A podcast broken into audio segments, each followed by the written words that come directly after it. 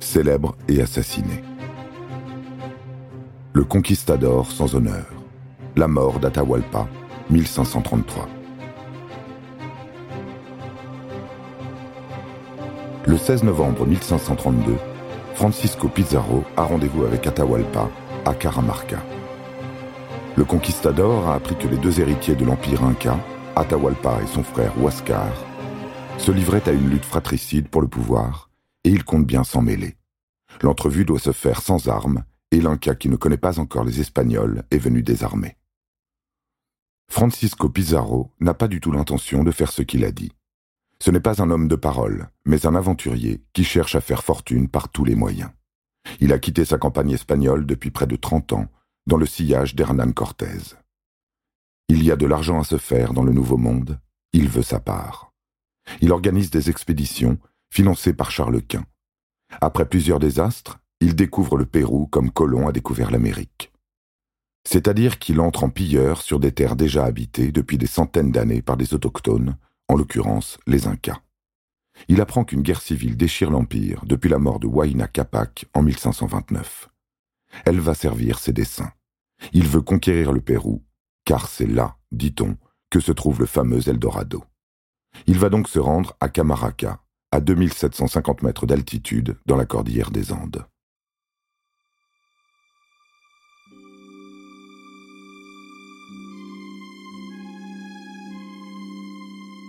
Quand Pizarro arrive à Caramarca, il est à la tête de 180 hommes et 37 chevaux.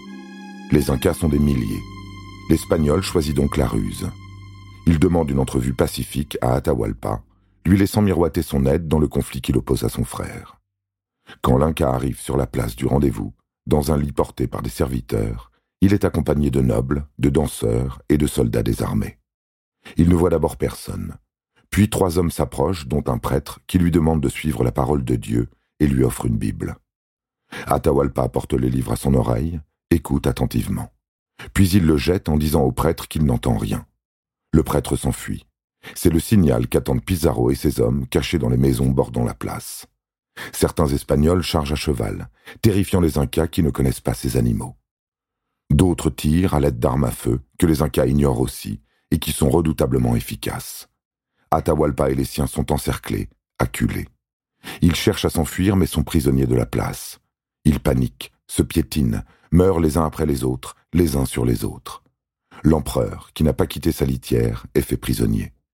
Il vient de perdre une grande partie de son armée et l'élite de sa cour.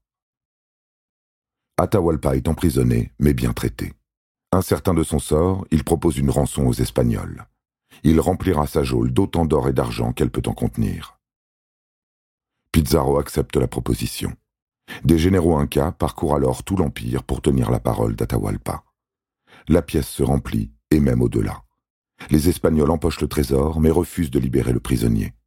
Ils décident de monter une parodie de procès. Atahualpa est accusé d'idolâtrie, d'adultère et de tentative de soulèvement. Il est jugé coupable et condamné à être brûlé vif. Pour lui, c'est la pire des morts. En tant qu'empereur, il devrait être embaumé pour que son corps repose auprès des autres empereurs. Sur le bûcher, un prêtre lui propose de se convertir. Il accepte. Au lieu d'être brûlé, il sera garrotté, c'est-à-dire étranglé le 26 juillet 1533. Avec Atahualpa, c'est l'Empire Inca tout entier, le plus vaste des Amériques, qui meurt et ploie sous le joug espagnol. Et c'est ainsi qu'une poignée d'aventuriers par ruse et supériorité technique sont venus à bout d'un peuple guerrier qui ne cherchait qu'à se défendre.